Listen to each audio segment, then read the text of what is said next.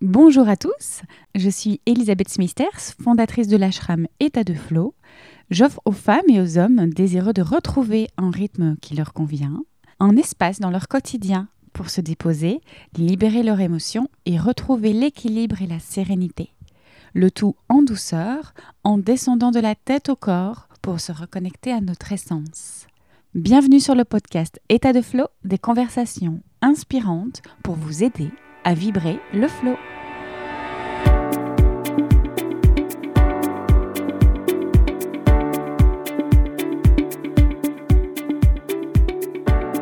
Un proverbe turc dit que les cygnes appartiennent à la même famille que les canards, mais ce sont des cygnes. Se sentir être le vilain petit canard alors que nous sommes en réalité un cygne.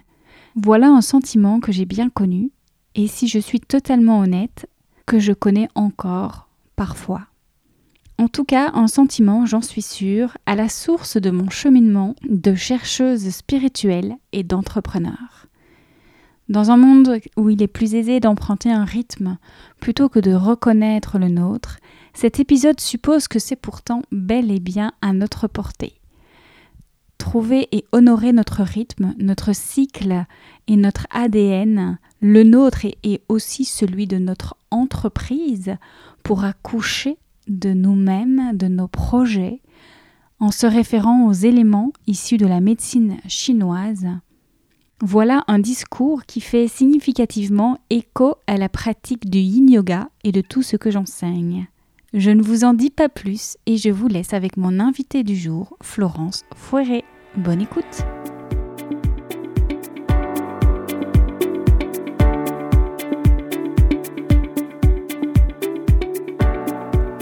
Bonjour Florence. Bonjour Elisabeth. Euh, merci d'être euh, avec nous aujourd'hui. Je suis ravie. J'ai lu ton livre dernièrement, là, Femina Quest, qui est aussi euh, le résultat de ton propre cheminement. Aujourd'hui, tu accompagnes les femmes à accoucher de leur concept vivant. On va en parler. J'imagine qu'on ne s'improvise pas accoucheuse du jour au lendemain. Il y a un parcours personnel derrière qui est la source, l'élan de cette histoire professionnelle. Aider les autres femmes à accoucher de leur propre projet, c'est finalement d'abord accepter d'accoucher soi-même Je crois que oui, et quand je dis je crois que oui, euh, je crois que j'en suis même persuadée. J'ai une longue histoire avec l'accouchement. L'accouchement, euh, tant de mes concepts que de mes accouchements, on va dire, euh, réels en tant que maman, puisque mon histoire de maternité est une longue histoire. Donc j'ai une petite fille qui a 5 ans aujourd'hui, Margot, mais avant elle, j'ai vécu ce qu'on appelle des interruptions médicales de grossesse en raison de problèmes génétiques. Donc on peut dire que j'ai été habituée à accoucher finalement, dans des circonstances particulières. Et quelque part, si j'enlève, hein, bien sûr, hein, tout le côté euh, affect, tout, tout, ce côté euh, émotionnel, toute l'humanité hein, qu'il a fallu vivre euh, à travers ces épreuves, si j'essaie de faire un parallèle entre ces accouchements d'enfants morts-nés et l'accouchement de concepts quand on est entrepreneur, eh bien, c'est pas si différent que ça, en fait. Voilà. Qu'est-ce qui fait la différence entre un concept qui va mourir dans l'œuf, qui va à peine sortir, un concept qui va durer? Et, je crois que c'est tout notre rapport à notre propre force créatrice, mmh.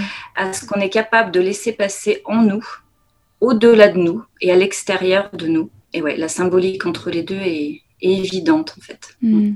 On va avoir le temps d'en parler ensemble aujourd'hui. Merci euh, de nous partager ton histoire aussi.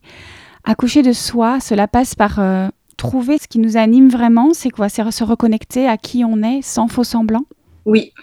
Et, je dis souvent que euh, moi, la première épreuve a été un passeport vers la liberté, mais oui, parce que on peut avoir tendance à s'identifier à ce qu'on fait, à une posture professionnelle, à des diplômes, à une certification. Moi, pour ma part, à 28 ans, euh, j'étais, je m'étais identifiée à mon master ressources humaines, à euh, mon poste de cadre RH dans des industries, à cette femme qui était en couple, qui projetait d'avoir un enfant, etc., etc. Et ben, en fait, tout ça a dégringolé. Et la question, ça pourrait être euh, qui je suis quand je ne suis plus personne qui correspond à, des, à une identité pro, à une identité sociale, etc. etc. Et j'ai conscientisé que récemment, finalement, que j'avais fait un gros gap, moi, de, classe sociale, si on parle en termes sociologiques. passer d'un bac plus 5 à un niveau de euh, maquilleuse de rue, comme mon père me l'avait dit à l'époque. Et quelque part, ça remet beaucoup de choses en question. Et, je crois qu'on en est là aujourd'hui, c'est-à-dire, euh, pour être vraiment qui je suis, je suis prête à lâcher quoi dans l'image sociale? On pense souvent qu'il faut rajouter quelque chose et peut-être de lâcher oui. des faux semblants. Oui, mais euh, je crois que c'est quelque chose sans fin. Hein. Là, j'ai eu 40 ans, donc ça fait plus de 10 ans que je suis dans l'entrepreneuriat. L'entrepreneuriat est une des meilleures écoles de connaissance de soi, parce qu'on ne peut pas tricher. Sinon, on a les effets boomerang directs euh, de toutes parts et, en premier sur son chiffre d'affaires. Et je crois bah, qu'effectivement, euh, cette identité, on peut croire qu'on la tient à un moment donné. On se dit, ça y est, j'ai trouvé qui je suis, et je le vois bien avec mes clientes. Mais en fait, cette identité, elle est en perpétuel mouvement, mouvance. Et croire qu'on est arrivé au bout d'un chemin ou au bout d'une identité euh, figée, en fait, c'est vraiment se leurrer. Et je crois qu'à partir du moment où on lâche ça, eh ben, on enlève beaucoup de pression aussi. Hmm. C'est ce que tu évoquais tout à l'heure, la différence entre incarner et s'identifier peut-être aussi. Oui, c'est pour ça que j'invite aussi beaucoup à, se désidentifier euh, de son entreprise pour les entrepreneurs, parce que le risque est grand finalement de ne faire plus qu'un. Mm-hmm. Et donc du coup d'être euh, d'être mu ensuite euh, et d'être conditionné par tout ce qui est extérieur finalement à soi. C'est-à-dire quand notre entreprise va bien, se porte bien, quand tout est fluide, je suis quelqu'un de bien ou je vais bien. Et quand elle va moins bien, bah, je vais moins bien. Et, c'est quelque chose qui est compliqué à faire, d'autant plus quand on est solo entrepreneur et d'autant plus quand on est dans des métiers de l'accompagnement au sens large. Hmm. Finalement, de, se désidentifier, c'est aussi ce, ce recul qu'on peut avoir parce qu'on peut alors avoir un petit peu comme quand on est face à la cible, avoir un recul, un peu une posture yin finalement, d'observer. Oui, et puis on va aussi, euh, c'est une sorte de brimade et, et d'anti-liberté en fait. Quand on est dans un domaine professionnel, dans une activité, il y a des codes conscients et visibles et invisibles aussi.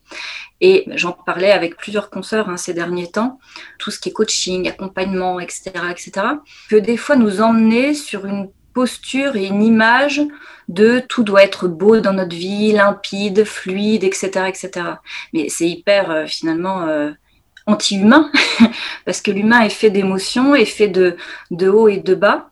Et donc, le risque de l'identification, c'est se mettre dans un, dans un carcan et dans une image dont on est prisonnier, vraiment. C'est l'impermanence, c'est accepter aussi de bouger avec euh, notre entreprise ou que notre entreprise bouge avec nous. Ça va dans les deux sens.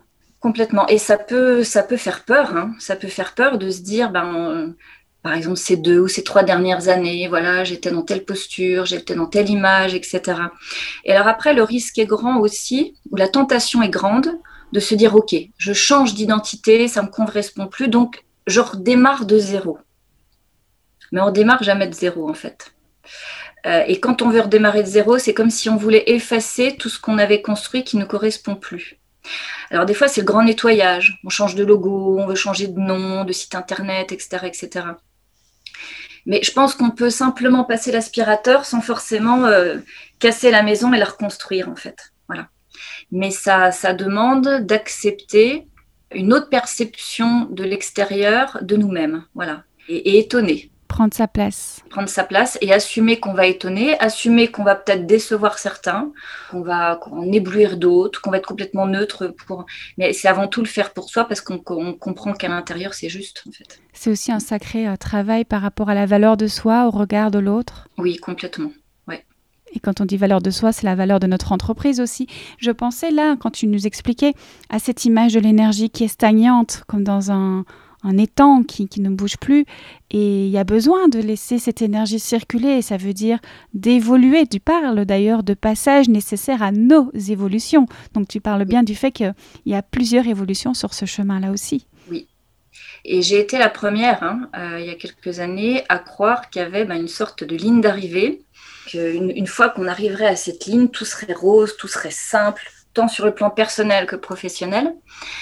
Et puis quand Femina Quest ben, m'est tombé dessus, finalement, ce, concept qui est à la fois, on va dire, euh, je pense, une sorte de retranscription de mon propre parcours personnel, un peu parcours initiatique, et en même temps quelque chose que j'ai canalisé. Hein, c'est d'universel. Ouais, d'universel complètement. J'étais juste la bonne personne pour le recevoir à ce moment-là. Eh bien, le, septième et dernier archétype, c'est l'alchimiste. Euh, la seule permanence qui existe, c'est que l'être humain est en constante évolution. Voilà. Et, donc, euh, avec Femina Quest, on est sur des cycles de sept ans. Et c'est pas que tout redémarre à zéro au bout de sept ans. C'est comme une spirale qui monterait en fait continuellement. Mais on a déjà fait un chemin et on revient vers une réinitialisation de qui on est, mm. avec tout ce qu'on a intégré, tout ce dont on doit se départir. Mm. Je pense évidemment au cycle, à la nature cyclique, qui pour moi n'est pas un cercle, mais clairement cette fameuse spirale où on a l'impression de tourner en rond, mais on ne tourne jamais en rond, on ne revient jamais au même endroit. Non, exactement. Mm. Tout à fait ça. Alors il y a plein de jolies choses dans ce livre d'abord, euh, et puis tu en as fait aussi un parcours euh, que les personnes peuvent suivre en direct euh, avec des ateliers. On va y revenir juste après. D'abord, restons un instant sur l'accouchement. L'accouchement de soi, on a parlé de l'enfantement d'un enfant et on parle de l'enfantement d'un projet professionnel. On a dit il y avait de nombreuses ressemblances. Tu travailles beaucoup avec euh, les éléments chinois qui sont au cœur de ton travail et qui montrent qu'il y a un processus, je relis ça, tu me diras, au système des chakras finalement, ou dans la création, la mise au monde d'un projet, qui soit personnel, professionnel, il y a des étapes. Il y a une montée, on parlait ici de spirale, mais il y a une montée depuis l'idée au niveau du chakra racine, que moi je l'identifie à cet endroit, jusqu'à la manifestation, l'abondance, au moment où on l'exprime, on le vit et on en vit en pleine plénitude. Entre les deux, il y a aussi de nombreux chakras, notamment le plexus solaire, où il y a vraiment la création, la mise au monde euh, dans sa forme, et puis euh, le cœur, le ressenti, l'expression, etc. Est-ce que ça te parle en ce sens? Oui, je suis beaucoup moins euh, expérimentée en termes de chakra qu'en termes au niveau des cinq éléments chinois, mais effectivement, je te rejoins complètement dans cette idée de progression d'étape et dans le fait qu'on ne peut pas rester bloqué à une étape si on s'accroche à une étape, on vient, bah, tu, parlais de l'image de, la mare tout à l'heure ou de la stagnation d'eau, on vient stagner quelque chose qui doit aller plus loin. Et alors parlons des éléments chinois. Comment ça se situe à cet endroit? Dans l'accouchement d'un concept ou d'un projet, hein, de, de, tout, même on pourrait parler de la vie de couple, enfin, euh, on, peut faire des tas de parallèles avec ces éléments. On a déjà le bois. Le bois, c'est quoi? C'est justement, c'est l'intuition, c'est l'élan créateur, c'est relié aux âges, c'est relié à l'enfance, à l'adolescence. Donc, on est vraiment sur une sorte de fougue. Et généralement, moi, je le vois quand mes clientes arrivent à moi, moi-même, je suis dans cette situation quand je crée un nouveau concept c'est une sorte d'euphorie. Le bois, avec, euh, si on laisse la nature faire, hein, euh, enfin dehors, les, arbres, les plantes, ça pousse euh, à profusion dans, tous les sens. Et avec des tas de ramifications au niveau des branches. Et c'est un petit peu ça, pour moi, la phase 1 d'un projet ou d'un concept. C'est un peu le champ du tout est possible. Tout est possible, propre à l'enfant, à l'adolescent. Hein, il n'y a aucune limite finalement. Puis arrive le feu. Le feu qui est relié au cœur en médecine traditionnelle chinoise donc qui demande une certaine forme d'alignement, de structuration et aussi de choix. Qu'est-ce qui est en lien avec ce qui me parle vraiment? Et là, déjà, par rapport à la phase bois, on va voir entre le tout est possible et ce qui se dessine dans le feu, il y a des choses, peut-être qui appartenaient de l'ordre du fantasme. Hein. Bien faire distinction entre le fantasme, l'idéal, la réalité. Euh, entre les deux, il y a quelque chose de mouvant.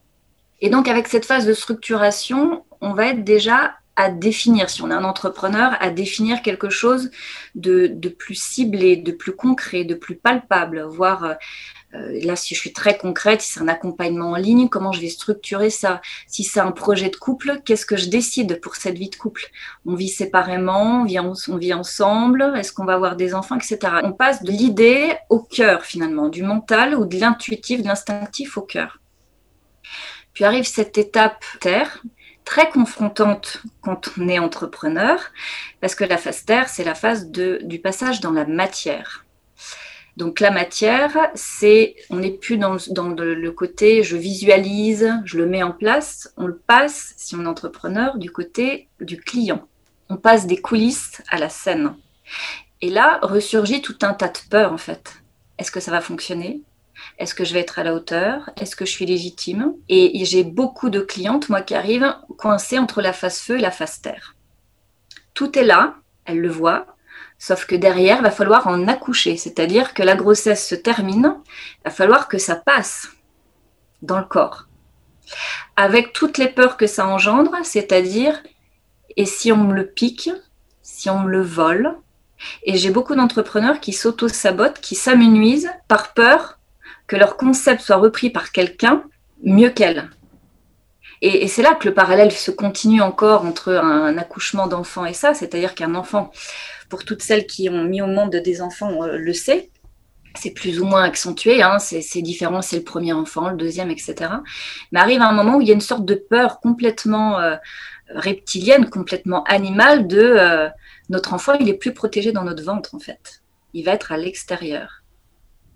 Et cette peur-là, on, la vit aussi quand on, bah, quand on est entrepreneur.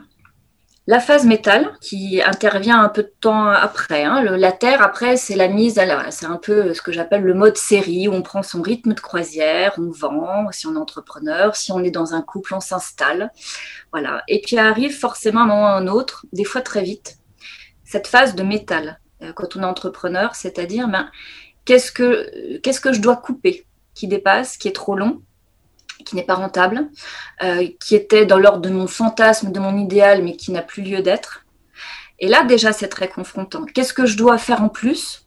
Est-ce que je dois embaucher quelqu'un? Euh, On est vraiment sur une forme de, raison, là. la raison du métal qui vient nous apporter une sens de rationalisation. Voilà. Et puis l'eau, parce qu'au bout d'un moment, comme je disais tout à l'heure, on doit quelque part mourir à soi-même. Ça ne veut pas dire que notre concept est mort, ça veut dire que notre rapport à lui-même doit évoluer. Quelle est ma posture? Moi, par rapport à Femina Quest, j'ai été la créatrice, l'initiatrice, l'experte, et de plus en plus, je me prends un rôle, une place en retrait où je suis, je deviens la fondatrice, je deviens celle qui l'ambassadrice, mais ce n'est plus uniquement moi qui intervient. Mm. Et tout ça, ça demande de voir son concept grandir comme un enfant et de se dire, bah là, il a pu, euh, il a pu six mois, hein, on va peut-être arrêter, euh, je sais pas, euh, on va, on passe du lait au petit pot. Enfin bon, c'est quatre mois, j'ai plus trop les références, mais là, il a trois ans, c'est un enfant qui va à l'école, donc et ce rapport-là permet d'avoir, je trouve, une relation saine à son concept, puisqu'on parlait de concept, et puis de le laisser grandir sans se sentir indispensable à une même posture. Parce que ça aussi, c'est très euh, sclérosant et stagnant pour un entrepreneur de croire qu'il va pouvoir rester à la même place toute sa vie par rapport à un projet ou un concept. Hmm. Il doit évoluer. L'entrepreneur évolue forcément. Il est soumis au rythme des cycles. Voilà, comme tout le monde. Exactement, j'allais te dire, on en revient à ce cycle dont on a parlé juste avant. Et cette idée donc de concept vivant parce qu'on revient, on bouge, c'est mouvant. C'est comme le test and learn. On y va, on essaye, on teste, on va au bout du processus et puis on recommence le processus. On fait le point, ok, on met un peu de métal, on avance encore, on rajoute des graines dans la terre et finalement il y a des cycles qui s'entremêlent et notre objectif c'est de toujours se rassembler, euh, simplifier pour euh, se rapprocher de nous-mêmes et, et en même temps laisser notre projet, c'est ce que j'entends, vivre au-delà de nous et nous l'aider à, à se développer mais qu'on ne soit pas dépendant. C'est ça, et c'est toute la position du curseur, c'est-à-dire, oui, il vit sans nous, et en même temps, c'est-à-dire que lâcher le contrôle et en même temps ne pas lâcher la maîtrise. Et, là est toute la subtilité. Je dis souvent que Femina Quest euh, m'a emmené au-delà de ce que je pensais, hein, parce que euh, de, de, 30 pages que j'ai écrites à, c'est devenu un livre, des ateliers en présentiel, un programme en ligne. Dans deux mois, trois mois, le court métrage sort, puis une boutique en ligne. Tout ça, ça s'est dessiné au fur et à mesure et aussi en voyant l'impact que ça avait sur les femmes. Et il y a tout ce qui vit, mais complètement sans moi, c'est-à-dire ces, ces fémina questeuses qui sont devenues amies, qui sont devenues partenaires de travail. Et ça, ça me dépasse complètement c'est complètement hors de, mon champ et de contrôle et de maîtrise finalement. Et c'est top parce que pour moi c'est important. Un concept entrepreneurial est fait avant tout pour servir notre clientèle. Donc euh, si on veut juste le garder pour soi, c'est pas cohérent. Voilà. Donc euh, il y, a tout ce qui va se créer au-delà de nous-mêmes en fait. Hmm. Alors c'est intéressant cette différence entre le contrôle la maîtrise. J'ai eu euh, une vision qui m'est apparue de cette jardinière euh, qui vient euh, élaguer, prendre soin de son jardin et mm. qui laisse le jardin ouvert aux autres en fait. les portes sont ouvertes, on peut venir le voir, le visiter, en jouir. Et toi, là où il y a de la maîtrise, c'est juste de vérifier qu'il n'y a pas euh, des pousses dans tous les sens, quand ton jardin reste joli, agréable, fluide pour laisser passer euh, les personnes euh, sur ce passage, justement. C'est complètement ça, et c'est très important, c'est-à-dire de garder une forme de maîtrise là où elle doit être, parce que notre concept, notre entreprise, c'est aussi et avant tout une vision des valeurs. Et plus on grandit, plus on s'élargit, plus aussi on est amené à, côtoyer ou à faire rentrer dans le système, hein, si on parle de système, des personnes sur des cercles, des cercles de plus en plus élargis. Voilà. Et c'est important de vérifier que l'essence, euh, l'essence initiale, ou en tout cas l'essence qui fait sens, va permettre euh, au plus grand nombre de, continuer à vivre euh, dans, autour de ce concept de la meilleure manière. Voilà, et, ça demande, je faisais justement l'autre jour une immersion et on parlait de l'intégrité. Et plus on avance sur son chemin, plus on va être confronté au pouvoir, alors le nôtre, le nôtre, et aussi celui de l'autre sur nous. Et c'est important de rester intègre et euh, droit dans ses bottes pour parler plus simplement, et ne pas prendre des chemins qui ne sont pas les nôtres. Dans cette idée de maîtrise, de ce que j'entends, du coup, c'est plutôt la maîtrise du projet de manière à ce qu'il vienne servir des valeurs, participer à un monde que l'on a en concret et juste vérifier qu'il va toujours bien dans ce sens-là. Oui. Quelle différence, ce serait intéressant que tu puisses mettre les mots pour les auditeurs, la différence entre maîtrise et le contrôle Pour moi, le contrôle, il vient du mental. C'est-à-dire, et le contrôle euh, nous ramène à nos peurs.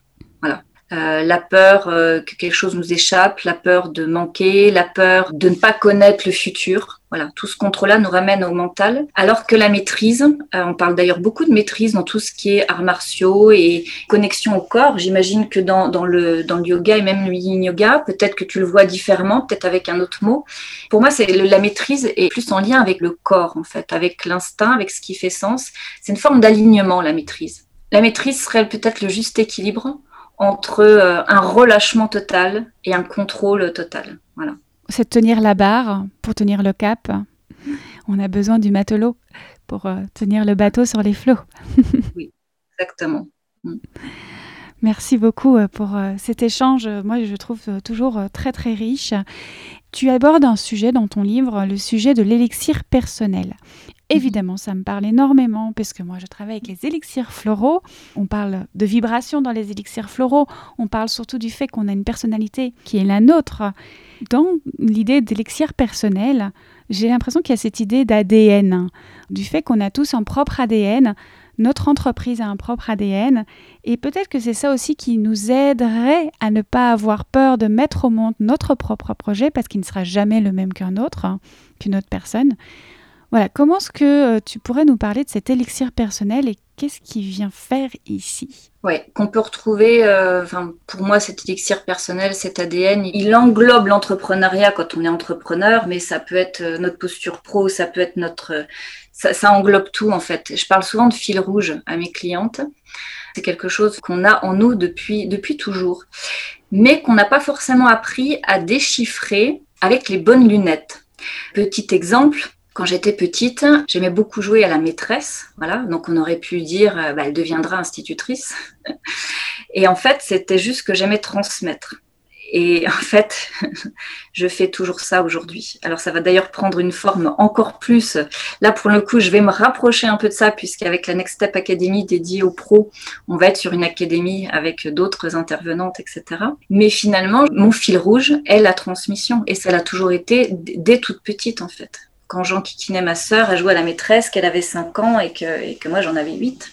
Donc ce fil rouge, c'est quelque chose qui en nous. Sauf que des fois, on va le, on va le lire avec les lunettes et bien des codes extérieurs. Donc voilà, comme je disais pour moi, eh bien euh, t'aimais jouer à la maîtresse, donc t'aimerais être maîtresse. Ben non, c'est pas ça. Ça se situe ailleurs. Euh, il y a des personnes qui sont plus dans la contemplation et depuis toujours quelle richesse en fait d'être dans une forme de contemplation. Et, comment cette contemplation, quelque part qu'on pourrait associer aussi à l'énergie eau, hein, comment je le retranscris dans mes accompagnements? Voilà. Comment j'arrête de me faire violence pour aller chercher des choses que je crois m'appartenir, en fait, elles sont complètement extérieures à moi. Alors c'est compliqué parce que bien souvent, on arrive dans une famille où il y a toujours une énergie un peu dominante. Voilà. Énergie métal, énergie feu aussi. Quand on est eau, quand on est bois et qu'on arrive dans des, énergies comme ça, on va prendre une énergie d'emprunt jusqu'à se faire croire que ça nous convient. Et bien souvent, il va falloir euh, un incident, voire un accident, ou une rupture, un gros déclic dans sa vie pour se dire mais en fait c'est pas du tout mon énergie, c'est pas du tout mon rythme, c'est pas du tout mon ADN. Et se connecter à son, ouais, à son ADN, c'est finalement se connecter à quelque chose qui a toujours été là, mais c'est tellement évident que c'est pas une évidence justement, parce qu'il y a tout un chemin euh, de, pelure, de couches d'oignon finalement pour, pour y retourner. Mais on le sent, on le sent quand on le touche du doigt parce que c'est léger. Voilà. Hmm. Il y a cette idée d'inconfort qu'on peut ressentir pour déjà se poser la question si je ressens un inconfort, peut-être que je ne suis pas dans euh, l'explosion, l'exploration complète de mon sens, de mon élément. On en revient aux éléments. Tout à l'heure, on l'a parlé plutôt dans ce processus de création. Ici, c'est vraiment une partie de nous-mêmes, pas une identification, mais un ingrédient de notre élixir personnel. Oui, pour moi, c'est carrément notre carburant, tu vois. Il y en a qui fonctionnent au gasoil d'autour 95 sans plomb, peu importe. Mais euh, c'est vraiment quel est, quel est ton, ton carburant, c'est-à-dire qui fait que tu es, tu fais et tu as aussi euh, dans ta vie. Et on ne peut pas tricher en fait avec ça. Enfin, on ne peut pas tricher.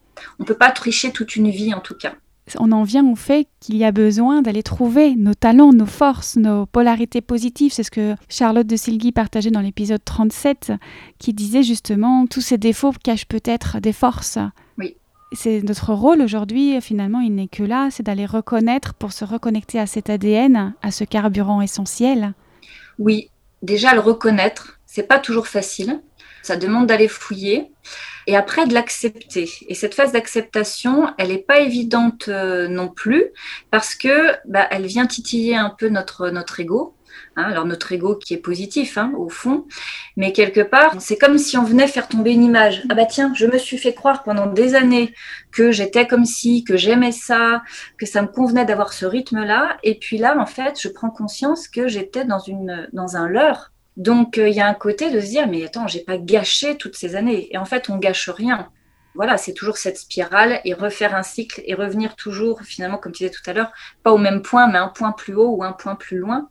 Mais ouais, l'accepter, l'accepter et l'aimer, en fait. Et à partir du moment où on l'aime, cette énergie, où on l'aime ce fonctionnement, eh bien, on va voir à quel point il est génial, en fait. Hmm c'est accepter que notre singularité est finalement probablement notre plus grande force et c'est ce qui fait qu'on sort du lot, qu'on est unique, qu'on a notre propre patte personnelle. J'imagine qu'on acquiert énormément de force tranquille une fois qu'on a reconnecté à cet ADN, à ce carburant. Oui. Après, je suis persuadée qu'il y a des énergies, alors pas plus simples à vivre, mais effectivement, à chaque énergie, bah, ses grandes forces. Et puis, dès qu'on commence à connaître bien notre fonctionnement, on se voit venir dans nos, dans nos travers, en fait. Voilà. L'eau, elle a cette capacité justement à être dans ligne, à être dans la sensation, dans l'intuition, dans une forme de, prendre son temps, de savourer le temps que je trouve euh, voilà, qui est, magnifique. Et l'eau, quand elle part dans bah, un peu trop d'eau stagnante, elle va aller dans ses angoisses, dans des peurs, dans des choses qui peuvent être irrationnelles. Le feu, le feu qui me parle bien. Bon, bah, le feu, hein, des fois, il peut, il peut brûler, il peut, il peut s'auto-brûler. Donc, euh, avoir conscience aussi euh, quand une forme de, alors burn-out, pas dans sa conception médicale, hein, mais on va dire d'aller dans un excès de feu quand il arrive, le voir venir, parce que ben, ceux qui ont cette énergie feu le savent bien on peut, on peut tout cramer et après, bah, il nous faut plusieurs jours pour, euh, pour redémarrer. Donc, c'est comment je, fais en sorte de canaliser ce feu pour que l'énergie euh, soit euh, un peu moins explosive, en fait. et puis il y a le métal, ce métal magnifique qui nous permet d'organiser, de mettre en place, de tenir sur la durée, etc. Et comment ce métal aussi, bah, dans, les, dans les écueils, peut devenir un peu trop rigide, un peu trop dogmatique, un peu trop idéaliste aussi. Mm.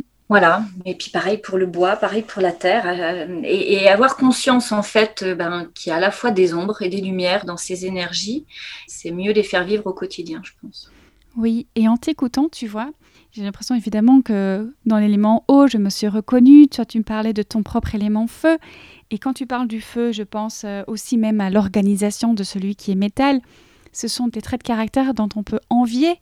Mais en fait, c'est d'aller reconnaître, nous, on a nos talents, nos, nos, lumières à nous et de se détacher du fait que l'autre est parfait. Non, l'autre n'est pas plus parfait que nous. Et il a une très belle couleur, certes, mais nous aussi. Alors on n'est pas dans la couleur rouge, on est plutôt dans la couleur bleue, mais c'est pas pour autant que c'est moins joli. C'est ça. Et puis, il y a, pour reprendre justement ton joli mot de, de couleur, il y a des couleurs qui sont plus ou moins valorisées dans nos sociétés. Et nous, le métal et le feu sont plutôt valorisés. Et quand on n'est pas dans cette couleur-là, on se dit, mais j'ai un truc qui cloche en fait. Mhm. Et c'est se rendre compte finalement que prendre une énergie d'emprunt, c'est se croire qu'on est un vilain petit canard, alors en fait qu'on est un signe. Par contre, ce ne sont pas les mêmes recettes qui marcheront. Et là, on en revient, bah, si on reprend l'entrepreneuriat, mais au marketing, à la com. On pourrait dire, oui, il y a des choses qui fonctionnent et des choses qui fonctionnent pas, mais il y a des choses qui vont fonctionner pour certains qui ne fonctionneront pas pour d'autres. Et c'est tout là, euh, pour moi, l'art de la transmission juste. Quand je dis je transmets ce que j'ai intégré, euh, c'est ce que j'ai intégré pour moi, mais c'est aussi ce que j'ai intégré pour des clientes parce que ces, cinq énergies, euh, ça fait dix ans que je les travaille. Et quand je suis dans de la transmission par rapport à mes clientes, je vais jamais leur transmettre les mêmes choses en fait, parce que leurs énergies ne sont pas les mêmes et que ce qui est impactant pour elles ne sera pas ce qui est impactant pour d'autres. Je trouve ça très intéressant et merci d'en parler, que ça existe parce qu'on entend beaucoup de méthodes, beaucoup de formations toutes faites qu'on achète, qu'on suit, on suit la même formation que les autres. Et souvent, on est déçu, et frustré surtout. On se dit, mais moi, il me manque quelque chose. Parce que la personne aura utilisé et parlé de ses propres forces. C'est tout à fait juste pour certains, mais ça ne nous correspond pas. Ça. Donc, d'aller chercher peut-être un accompagnement ou des ressources plus adaptées qui vibrent avec nous.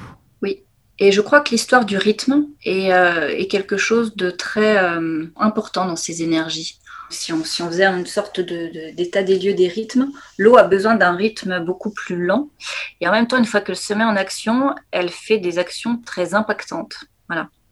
Que la Terre va être plus régulière. Les énergies Terre, ils sont capables de, de faire la même chose très longtemps et ça fonctionne en fait, parce qu'ils ont besoin de ce rythme régulier et on vient les chercher pour ça le bois, ça va être par à coup, en fonction des élans créateurs, créatifs, etc. Le feu, c'est voilà de la flamme et ça s'éteint. Alors ça s'éteint généralement pas très longtemps. Si on n'a pas fait trop cramer, ça s'éteint pas trop longtemps.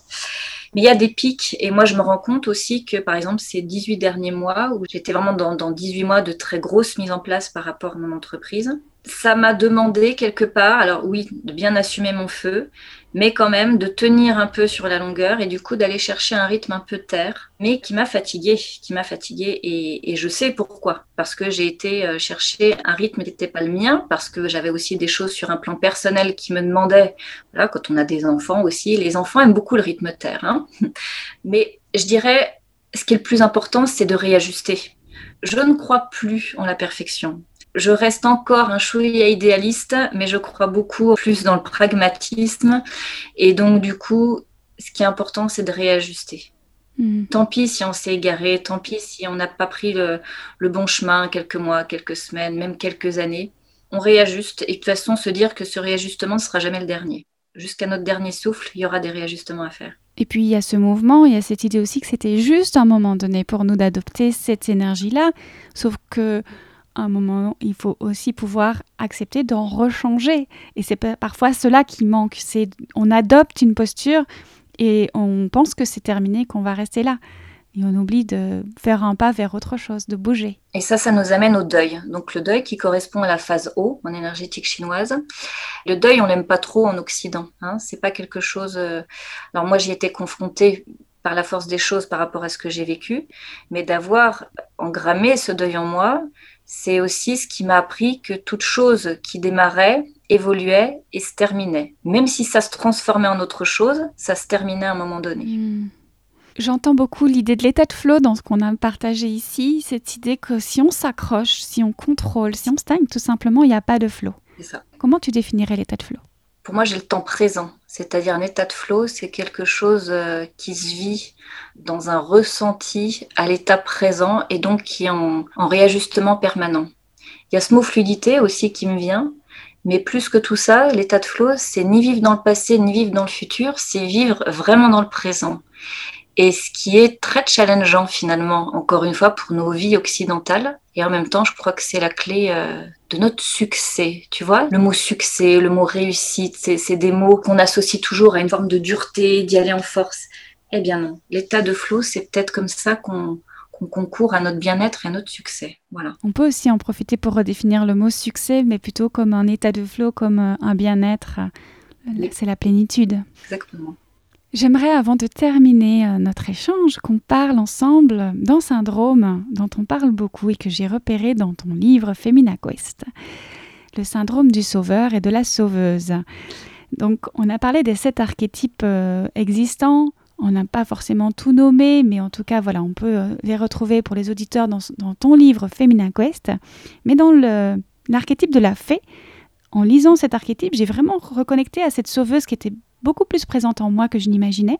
Et quelques pages plus loin, dans l'archétype de la reine, tu dis Si je vais en effet devenir l'héroïne de ma vie, qui est l'objectif de ce livre et de cette quête finalement, je ne serai jamais celle des autres et en aucun cas une sauveuse. Je m'interrogeais et je me demandais si finalement, en voulant sauver les autres, c'était pas nous qu'on essayait de sauver. Mmh, complètement. Alors on pourrait reprendre le fameux triangle avec euh, sauveur, victime, bourreau. Euh, moi, cette posture de sauveur, de sauveuse, c'est une posture qui me parle. Euh, on parle beaucoup de, de famille d'âme. Moi, je me sens très proche euh, pour celles et ceux qui nous écoutent, à qui ça parlera, et de la famille des passeurs. Hein. D'ailleurs, ce que j'ai vécu, c'est pas pour rien si j'étais en prise directe avec la vie et la mort. Et j'accompagne effectivement des passages, en fait, ni plus ni moins. les féminines questeuses qui arrivent à moi, c'est toujours parce qu'elles sont bloquées dans une, dans une de leurs étapes, donc à une porte de leur vie. Pareil pour mes clientes pro. On dit souvent passeur versus sauveur. Voilà. Et pendant les premières années de mon entrepreneuriat, je pense que j'ai été vraiment dans cette posture-là, sans m'en rendre compte. J'étais dans l'esthétique, j'étais dans le maquillage. Et là, dans les flux, on, est complètement euh, déséquilibré. C'est-à-dire qu'on est dans un flux de dons et avoir du mal à recevoir, en fait. Hein. Et tout ça a évolué beaucoup avec Femina Quest, même si je suis persuadée que quand on a une structure de base, c'est compliqué de l'éteindre totalement. Donc, euh, c'est une posture à laquelle euh, je me dois d'être vigilante parce que le flux de données est beaucoup plus facile euh, pour moi que de recevoir naturellement, voilà, dans mon formatage. J'ai quand même beaucoup changé ces, derniers, ces, trois dernières années et c'est ça aussi qui a fait que mon entreprise a fait un gros bond. Mais oui, pour répondre à ta question, quand on est dans une posture de sauveur, on essaie avant tout de se sauver soi. Et je pense que qui dit sauveur dit aussi forme de, dépendance à l'autre. Voilà, de dépendance à l'autre. Et c'est tout un travail. Je pourrais parler du syndrome du jumeau perdu, hein, qui, euh, qui me constitue aussi, sur lequel j'ai travaillé et j'ai déprogrammé beaucoup de choses. Donc oui, et, je pense aussi que d'une manière générale, beaucoup d'accompagnants, beaucoup de, de, personnes qui sont dans l'accompagnement ont par nature ou par construction ce lien avec le sauveur. Et c'est toute une conscientisation et un travail à faire pour justement s'en détacher et être plus dans le côté passeur voilà, que sauveur. Et c'est très marrant parce que tu vois, la posture d'accompagnante, c'est quelque chose de laquelle je me sens euh, de moins en moins proche. La conscientisation que je fais depuis quelque temps et qui se formalise de plus en plus, c'est que je transmets. Et j'ai une amie qui me disait, ça demande moins de responsabilité. Je dis non, je pense que ça en demande encore plus, ou en tout cas autant. Par contre, on se sent plus dans une forme de maternage quelque part, tu vois. Il y a ce mot-là qui me vient. Même si je me suis jamais sentie à materner mes clientes, mais il y a une forme de légèreté. Voilà. En tout cas, c'est une autre posture que j'expérimente aujourd'hui et qui me convient bien par rapport à tout le chemin que j'ai fait jusqu'à présent. Oui, on accompagne les autres à se déployer. Oui, Finalement, quand on crée notre entreprise, peut-être pour clôturer, il y a cette idée de partir de soi, se sauver soi dont je parlais. On offre une solution qu'on aurait voulu trouver nous-mêmes sur notre chemin. Et pour rejoindre l'idée de se désidentifier, c'est aussi ça, c'est ne pas essayer de sauver l'autre, parce que quand on s'identifie à notre entreprise, c'est parce qu'on essaie de sauver l'autre encore. Oui, complètement. En fait, tout est lié. Et euh, j'ai bien parlé d'ADN, on a parlé d'ADN de soi qui, débordait sur l'entreprise, mais quand on parle juste d'ADN d'entreprise, c'est toujours très intéressant de se replonger sur l'ADN constitutionnel de notre entreprise. Voilà. moi, le premier ADN de mon entreprise, c'était un deuil. C'était le deuil de, ma petite fille euh, voilà, en, fin de grossesse. Euh, et donc, quelque part, ce que j'ai transposé dans mon entreprise, c'était ce que j'avais pas pu faire avec mon enfant. Donc, il y avait un côté vouloir aussi que cette entreprise reste petite et quand on conscientise, donc pour, certaines personnes, ça va être une envie de liberté, ça va être, ça va être un besoin de, de prouver. En a beaucoup aussi, ça va être un besoin de prouver que je peux seul, que je peux réussir avec quelque chose en lequel personne ne croyait, etc. C'est toujours intéressant de revenir à cet ADN premier et de se dire, OK, donc est-ce qu'il est encore juste cet ADN ou est-ce qu'aujourd'hui c'est celui justement qui met des bâtons dans les roues? Et bien souvent, quand il y a quelque chose qui coince dans notre entreprise, quand on sent qu'on est un palier, c'est que l'ADN originel euh, n'est plus l'ADN qui, devrait être. C'est accepter alors à ce moment-là de le changer, de le transformer? De le transmuter complètement, et c'est encore une fois faire un deuil, mm. accepter. Euh, moi, je me souviens que euh, le deuil de ce premier ADN, il m'aura fallu quand même sept ans six ans et demi, ouais, c'est vrai, c'est ça. Et c'est sur la scène de Montedix euh, à Dijon. Je monte, je délivre mon message, 18 minutes, le rideau tombe. Et là, je me dis, ben, en fait, il y a un truc qui est en train de mourir et je ne sais pas quoi. Et ça a duré plusieurs semaines et même plusieurs mois. Ce qui a fait d'ailleurs que je me suis fait euh, accompagner euh, pour le coup vraiment à traverser ce palier entrepreneurial. Mais cet ADN constitutif était mort en fait il était mort. il faut savoir reconnaître quand quelque chose dans notre entreprise est mort. Hmm. Ce qui est positif aussi, rappelons-le, c'est que derrière le deuil, il y a une autre graine qui est plantée, il y a une autre évolution. Immanquablement. C'est le cycle des saisons. Les plantes naissent parce que parce qu'il y a l'eau qui a été semée. Après l'hiver, il y a toujours le printemps. Et, quand vraiment on, ressent ça dans ses tripes, il n'y a pas besoin d'avoir vécu des tragédies, des drames, des etc. etc les auditeurs qui nous écoutent, justement, posez-vous juste la question de des choses dans votre vie qui vous ont paru insurmontables, compliquées, et finalement qui font partie aujourd'hui du passé. Regardez à quel point, une fois qu'on l'embrasse, qu'on le traverse, ça a un début et ça a une fin. Ça a toujours un début et une fin. C'est une étape sur le chemin. C'est ça. Même pour ce qui nous paraît compliqué, ça ne dure qu'un moment. Merci beaucoup Florence. Une dernière question pour les auditeurs qui voudraient te retrouver. À quel endroit peuvent-ils aller? Donc il y a mon site Femina Quest, donc www.femina-quest.com et florencefouéré.com. Voilà, donc Florence Fouéré plus pour les entrepreneurs et puis Femina Quest pour le grand public féminin et j'ai aussi des entrepreneurs qui commencent par là. Voilà. Merci. Et puis on se retrouve sur le chemin, différentes étapes, parce que finalement, quand on se croise, il n'y a jamais de hasard. Il y a toujours un écho quelque part. Donc merci pour ton partage. Merci. Et à très bientôt. À très bientôt.